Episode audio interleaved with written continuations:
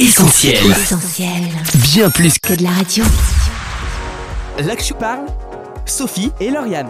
Héroïne, LSD, cocaïne ou encore cannabis, la consommation de drogue fait encore bien trop de ravages. Quelles en sont précisément les conséquences? À partir de quand peut-on parler d'addiction? Et surtout, quelles sont les clés pour en sortir? Des questions que l'on pose à nos invités, on les accueille tout de suite en studio. Là que je parle sur Essentiel Radio. Paul Gonnet, bonjour. Bonjour. Vous êtes psychologue clinicien travaillant avec le pôle d'addictologie LIAD Lyon ARHM. Merci beaucoup d'avoir accepté notre invitation dans les studios d'Essentiel Radio. Je vous en prie.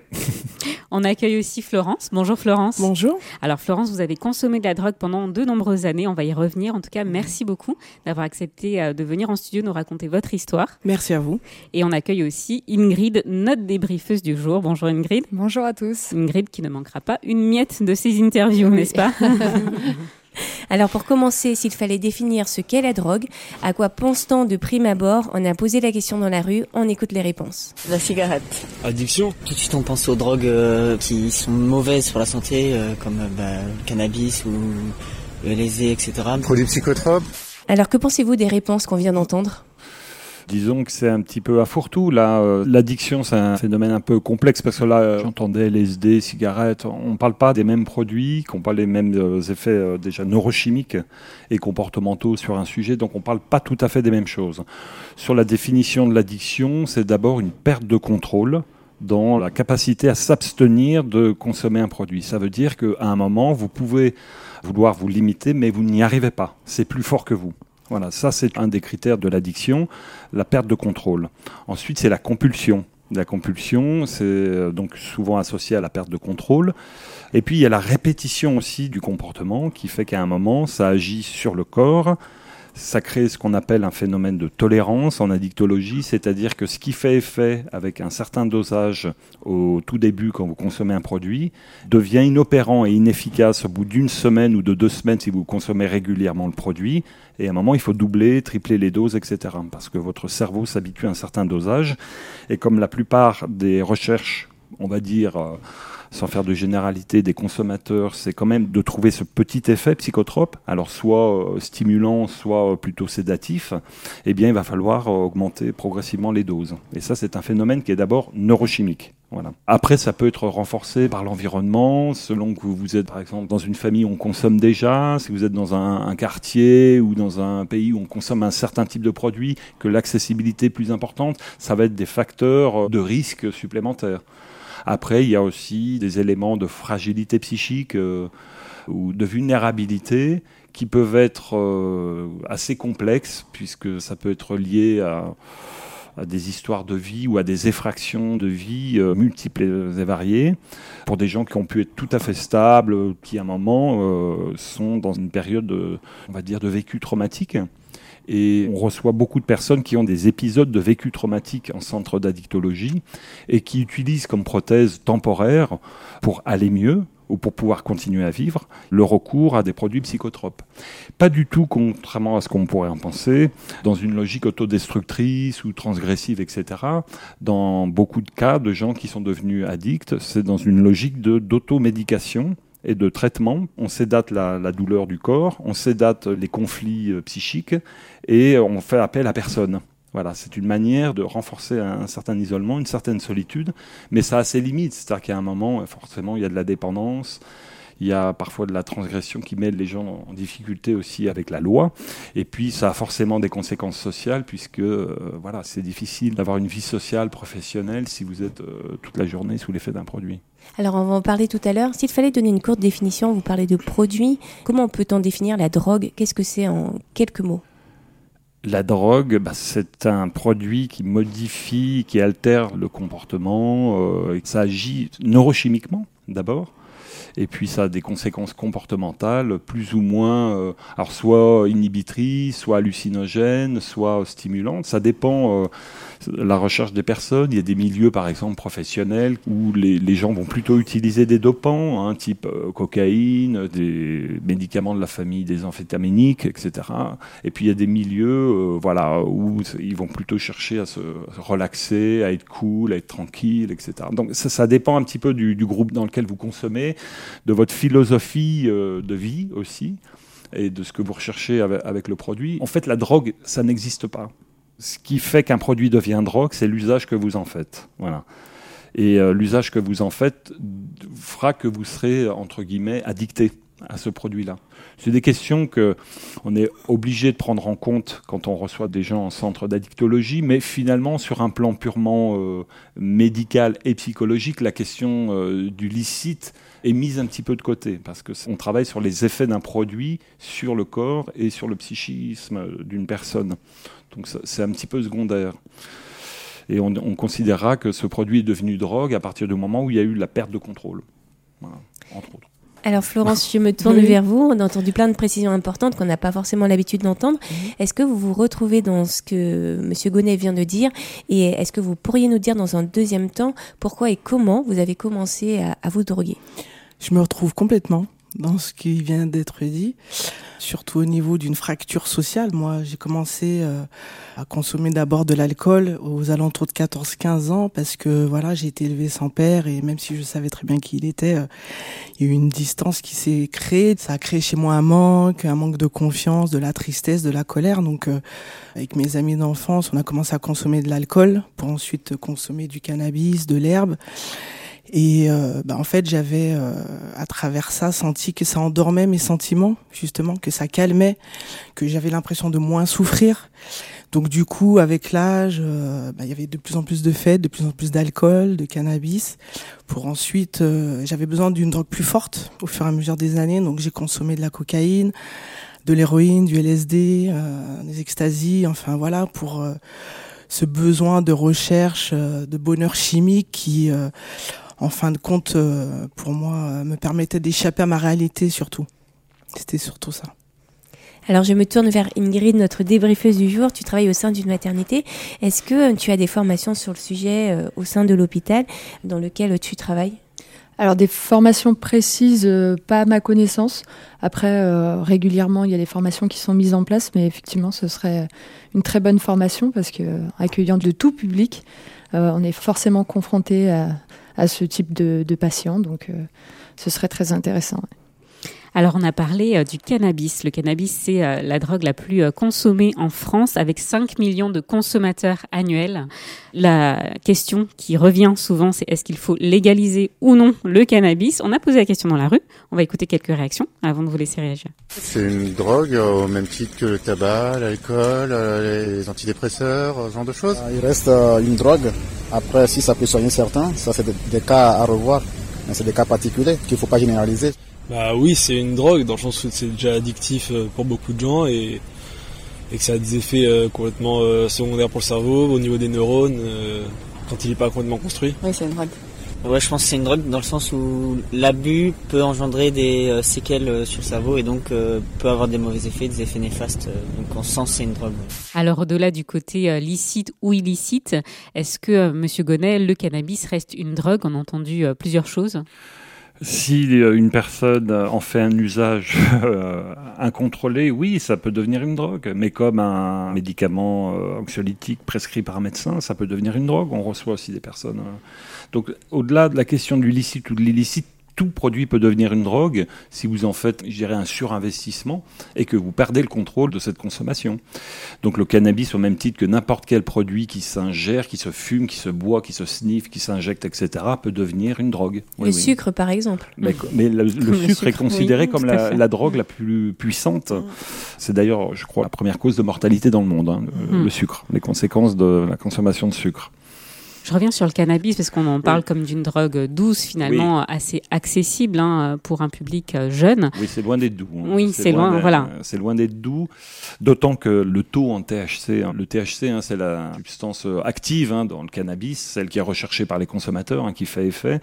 Elle a augmenté vraiment de 20 à 30% donc c'est vraiment un cannabis très très dosé aujourd'hui, avec des conséquences aussi en termes de, de motivation pour des jeunes. C'est vrai que la motivation pour l'avenir, pour on sait bien que c'est des produits qui font planer, qui sédatent beaucoup, donc c'est vrai que pour la concentration, pour l'attention, pour la mémoire à court terme aussi, dans les études on démontré que ça agissait aussi sur la mémoire. Enfin, c'est vraiment incompatible avec une situation où vous êtes étudiant, par exemple, où vous devez avoir une concentration quand même assez, assez aiguë.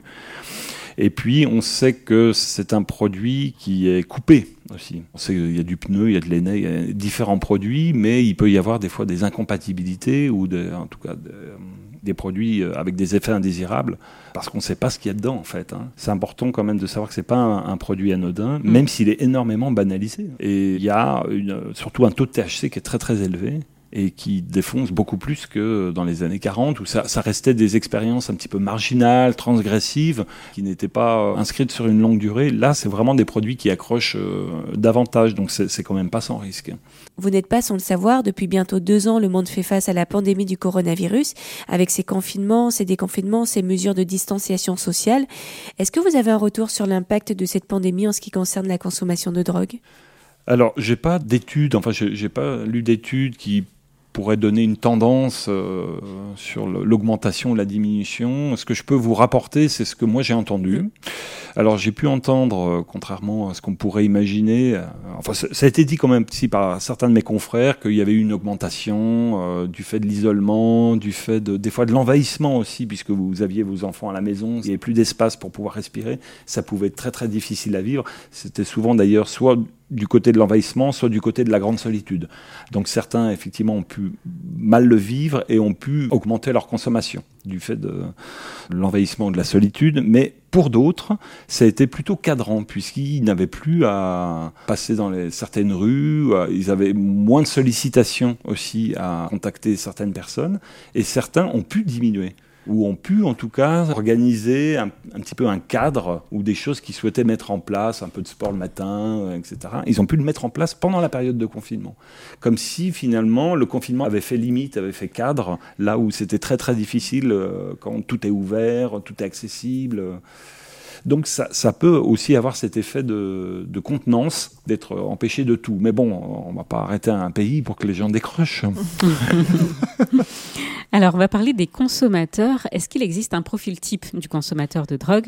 On va écouter euh, là aussi quelques réactions. Je vois déjà votre visage, Monsieur Gonnet, mais euh, on a posé la question dans la rue et puis on vous laissera réagir, bien entendu. Bah, forcément, ça touche un peu les gens. Euh, qui sont pas forcément bien dans leur vie déjà, qui essaient de peu s'en échapper, mais ça touche aussi tellement de gens, notamment les jeunes, dans les soirées, euh, pour s'amuser, pour essayer. Euh, donc ça toucherait beaucoup, beaucoup plus de gens qu'on pense. Euh, je pense que tout le monde est concerné. C'est seulement le type de drogue qui change beaucoup et la quantité de drogue mais je pense que tout le monde est concerné. Je pense qu'il y a des modes, donc euh, c'est peut-être pas les mêmes drogues dans les différentes parties des, populations. Je pense que ça touche tout le monde parce que c'est dû au stress, donc euh, tout le monde est après touché par le stress, donc euh, ça peut toucher même des pères de famille comme des mères de famille ou même des jeunes, donc ça touche toute la société, je pense. Ça touche tout le monde, est-ce que c'est vrai, Monsieur Gonnet? Oui, oui. enfin, en tout cas, c'est le, le public qu'on reçoit dans nos structures, sont des gens de tout milieu, professionnels, euh, dans une tranche d'âge 20-40 quand même. Oui, ça touche vraiment tous les milieux, avec euh, parfois des pratiques qui sont vraiment très souterraines, très discrètes. Voilà, il y a des gens qu'on reçoit, parfois on les soupçonnerait pas du tout d'être euh, des consommateurs réguliers, mais ils ont en tout cas fait en sorte d'être discrets et de trouver des temps pour pouvoir consommer leurs produits. Alors, le choix du produit est conditionné, c'est vrai parfois, par l'accessibilité quand même. Hein les moyens, c'est ça. Le les moyens financiers, évidemment. Le milieu aussi duquel vous venez. Hein, C'est-à-dire qu'il bon, y a peut-être des milieux ou des cultures où vous allez plutôt consommer un produit qu'un autre. Euh, je pense dans les, milieux euh, artistiques ou les milieux de la mode, il y a beaucoup la, coke et l'alcool qui circulent, et le cannabis aussi quand même.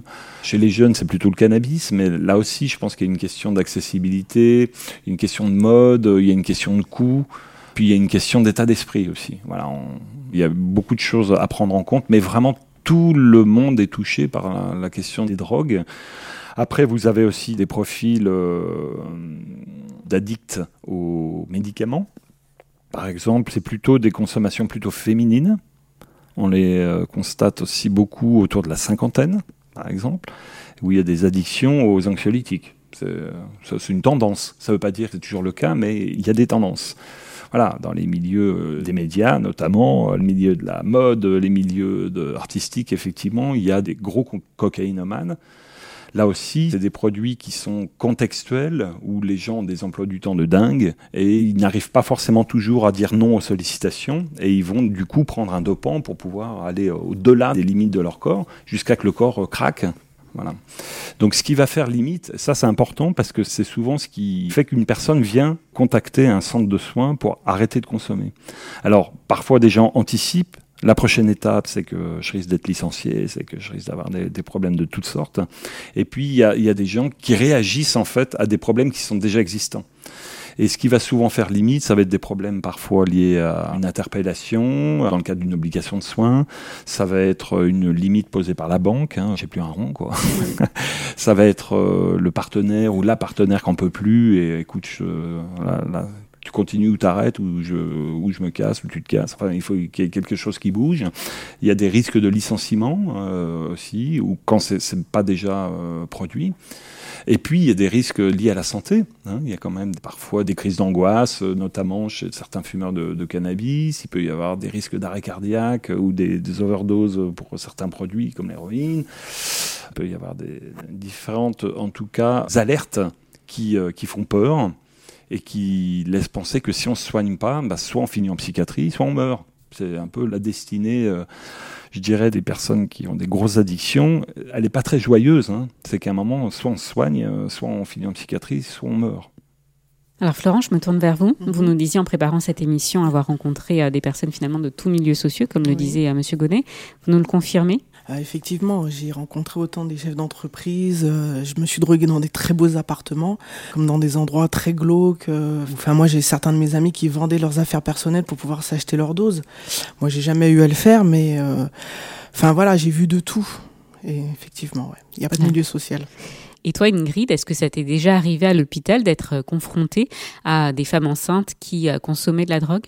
Bien sûr, on en a alors pas souvent, mais quand même régulièrement. Et euh, comme ça a été précisé, euh, tout type de dépendance, euh, ça va de l'alcool à des drogues dures. Donc oui, on les prend en charge. Et comme ça a été souligné c'est très intéressant, c'est surtout de la pédagogie, parce que tout milieu social, on ne sait pas ce qui a fait que. Donc on ne peut pas dire aux gens de toute façon euh, stop, il faut ça s'arrêter, même s'il y a un, vrai enjeu par rapport à l'enfant à naître. On ne peut pas dire stop parce qu'il y a une vraie dépendance et c'est plus fort que la personne. Donc euh, c'est toute euh, une prise en charge très particulière. Je me permets de rebondir sur ce que vous dites.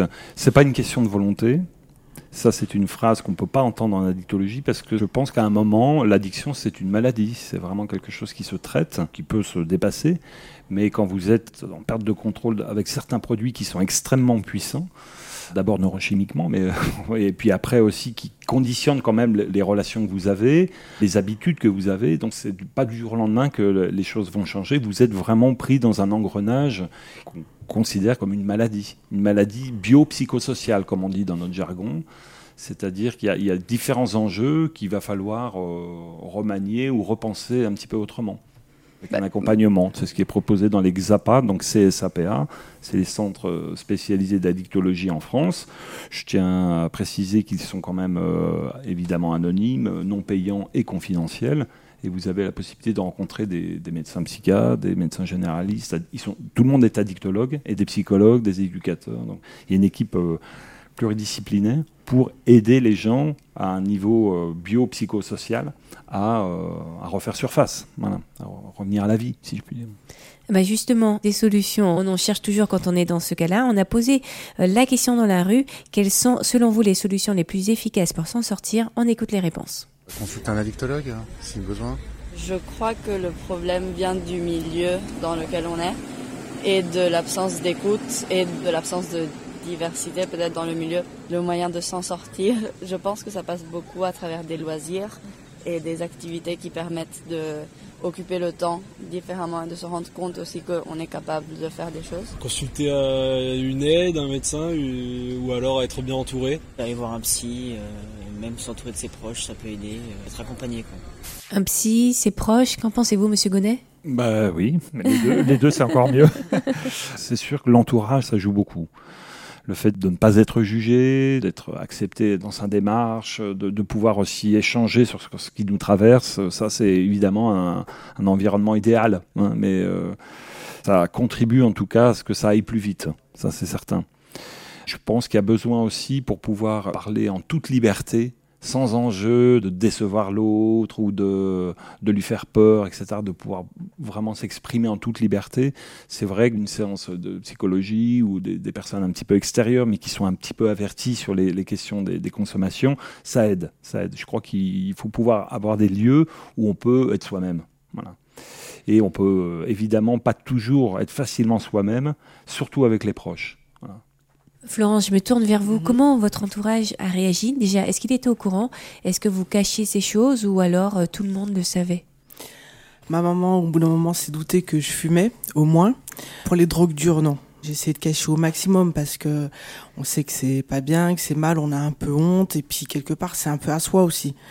Euh, c'est quelque chose qu'on veut garder parce que on a ce sentiment d'appartenance à un groupe, à, à quelque chose qu'on gère soi-disant, alors qu'on ne le gère pas du tout. Mais voilà, donc du coup, non, non, moi j'ai beaucoup menti, j'ai beaucoup caché.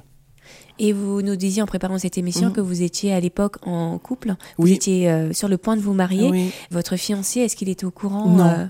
Non, non, il l'a appris. Euh, c'était, on était sur une fin de relation qui n'avait rien à voir d'ailleurs avec la drogue. Mais non, il l'a appris vraiment vers la fin parce que, en fait, comme disait très bien euh, Monsieur, euh, en fait, j'avais deux vies. En fait, j'avais une vie le jour où je travaillais, euh, voilà, fiancé, un appartement, un travail, et la nuit, je me droguais avec d'autres personne. En fait, j'avais vraiment scindé ma vie en deux. J'avais une vie de nuit, de week-end avec certaines personnes, et puis ma vie, euh, ma vie de jour, en fait, avec euh, d'autres personnes. En fait, lui, il n'était pas du tout dans ce monde-là en plus, donc il pouvait pas s'apercevoir parce qu'entre drogués, on se reconnaît quand même. Enfin, on sait, on peut limite voir ce que l'autre peut consommer. Mais lui, comme il venait pas du tout de ce monde-là, il, il s'en est pas du tout aperçu se faire aider, être entouré, on l'aura compris. Alors on arrive déjà à la fin de cette interview, le temps passe vite. Paul Gonnet, quels sont les moyens de prévention qui existent aujourd'hui en France et dans quelle mesure ils sont efficaces auprès d'un jeune public en l'occurrence? Eh bien, il y, a, des interventions qui sont faites quand même dans les collèges, dans les lycées, pour pouvoir au moins sensibiliser à ces questions-là, donner des, des informations, euh, avoir une réflexion, par exemple, sur la, question des, consommations. Après, il faut être très très humble dans les actions de prévention. On sait jamais bien l'effet que ça a. Ce qui est important, c'est quand même que les personnes repèrent qu'il y a des lieux, si à un moment euh, la, la personne est en perte de contrôle par rapport à sa consommation, il y a quand même des lieux qui existent en France. C'est d'ailleurs assez unique dans le monde, hein, puisque une prise en charge en addictologie euh, qui soit gratuite, rapidement accessible, il y en a très très peu dans le monde. Hein. Donc euh, voilà, c'est l'occasion de permettre aux jeunes de réfléchir, de donner de l'information, de dire ce qui existe comme, euh, comme réseau. Voilà, s'ils ont besoin d'aide ou s'ils si observent qu'un proche a besoin d'aide, voilà, c'est l'occasion de, donner toutes ces informations-là. Après, ce qui est compliqué euh, avec le jeune âge, c'est qu'il y a, aussi la question des expérimentations de produits. Et quand même, dans 95%, je pense que la plupart des jeunes expérimentent un peu à droite à gauche. Alors certains pas du tout, certains un peu plus que d'autres, certains sont, sont, modérés.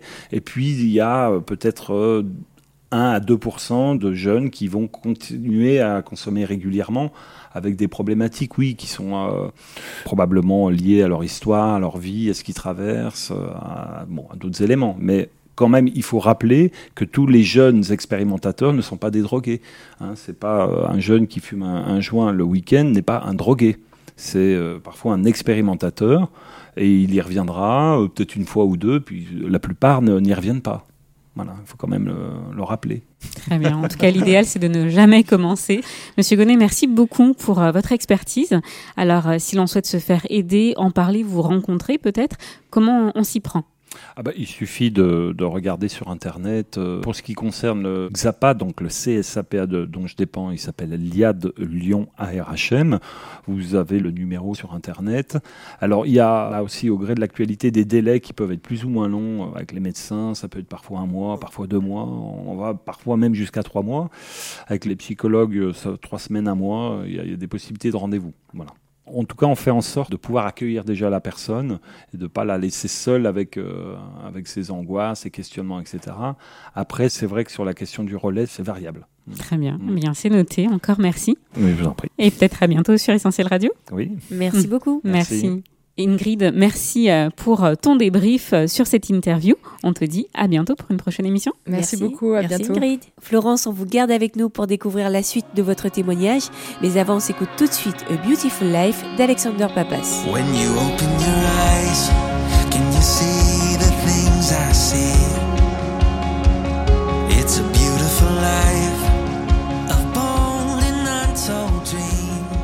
Vous êtes sur Essentiel Radio aujourd'hui dans l'Actu Parle, dossier spécial drogue.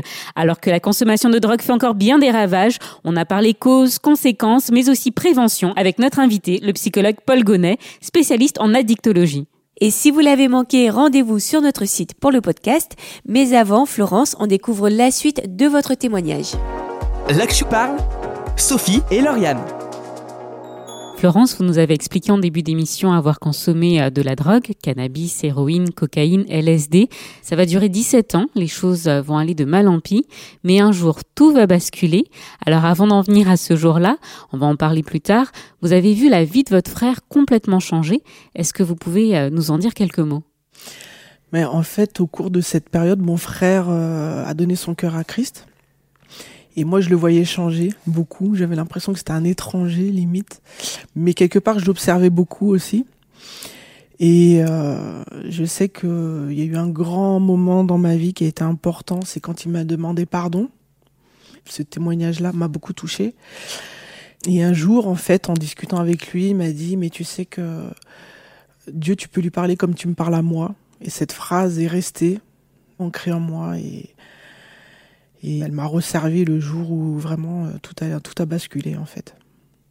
Alors Florence, venons-en au jour euh, qui va marquer un tournant dans votre vie. Mhm. Vous retournez vivre chez votre mère, vous êtes au 13e étage. Que se passe-t-il alors? Alors j'étais euh, très très mal, très malheureuse, désœuvrée en fait, parce que quand on se drogue, on a toute notre raison. On sait que ce qu'on fait, c'est pas bien, on se pose des questions de savoir pourquoi. J'étais voilà séparée de mon compagnon, enfin voilà, euh, rien n'allait. C'est un moment où j'étais revenue euh, vivre chez ma maman. Elle habitait au 13e étage, j'étais vraiment très très mal. Euh, j'avais conscience que la vie que je menais, c'était pas une la vie qu'il me fallait, de prendre de la drogue comme ça, être dépendant pour le coup. Là, j'étais vraiment dépendante de toutes ces drogues. Et du coup, j'étais sur le balcon. On était au 13e étage et la phrase que mon frère m'a dite, comme quoi je pouvais parler à Dieu comme je lui parlais à lui, m'est revenue en mémoire. Et j'ai dit cette simple phrase, bah, écoute Dieu, si tu existes, viens, sinon je saute. Et il est venu. Il est venu euh, avec une grande paix, avec euh, une consolation aussi. Donc j'ai beaucoup, beaucoup pleuré cette soirée-là, mais euh, j'ai été me coucher ensuite. J'ai très très bien dormi. Ça peut paraître anecdotique, mais c'était important? Vous dormiez mal avant? Bah en fait, on dormait sous drogue, oui. euh, sous alcool. Euh, du coup, le sommeil n'est pas le même. C'était vraiment un sommeil reposant, avec du calme, avec de la paix.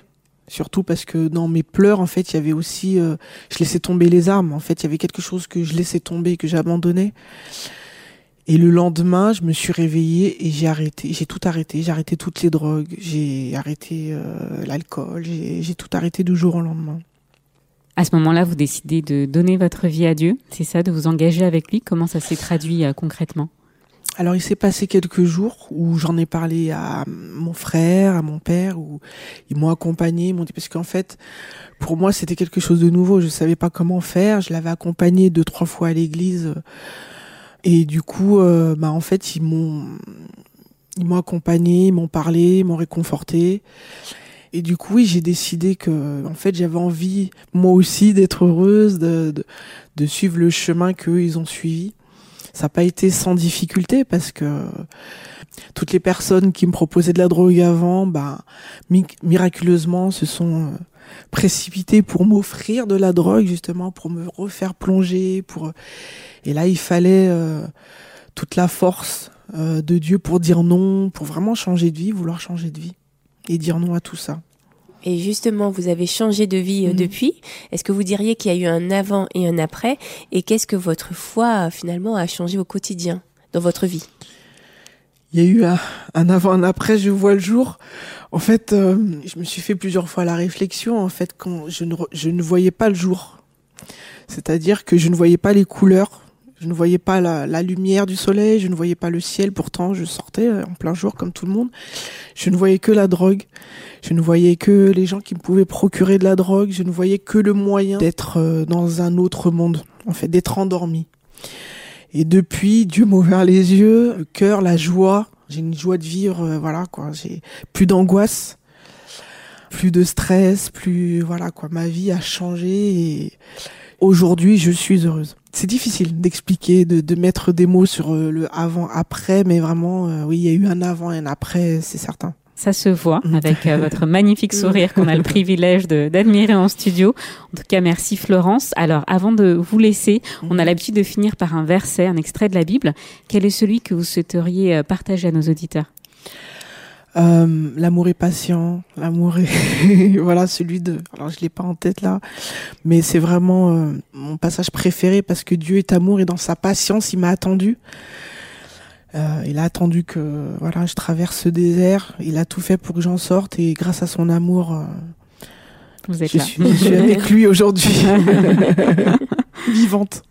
Florence, un grand merci d'avoir partagé avec nous votre témoignage plein d'espoir et de sourire. On vous souhaite une bonne continuation et puis peut-être à bientôt dans les studios d'Essentiel Radio. Merci à vous. Merci. Merci. L'Action parle, Sophie et Lauriane. Il est temps pour nous de rendre l'antenne, mais avant, on vous invite à retrouver cette émission en podcast gratuitement sur essentielradio.com ou sur les plateformes de téléchargement comme Spotify ou Deezer. N'hésitez pas aussi à liker, commenter ou encore partager cette émission sur les réseaux sociaux. Ça se passe sur Facebook, Twitter, Instagram. Vous avez le choix. Nous, on vous dit à très vite et bonne écoute sur Essentiel Radio. Salut Salut L'Action parle sur Essentiel Radio. On retrouve, tous nos programmes sur essentielradio.com.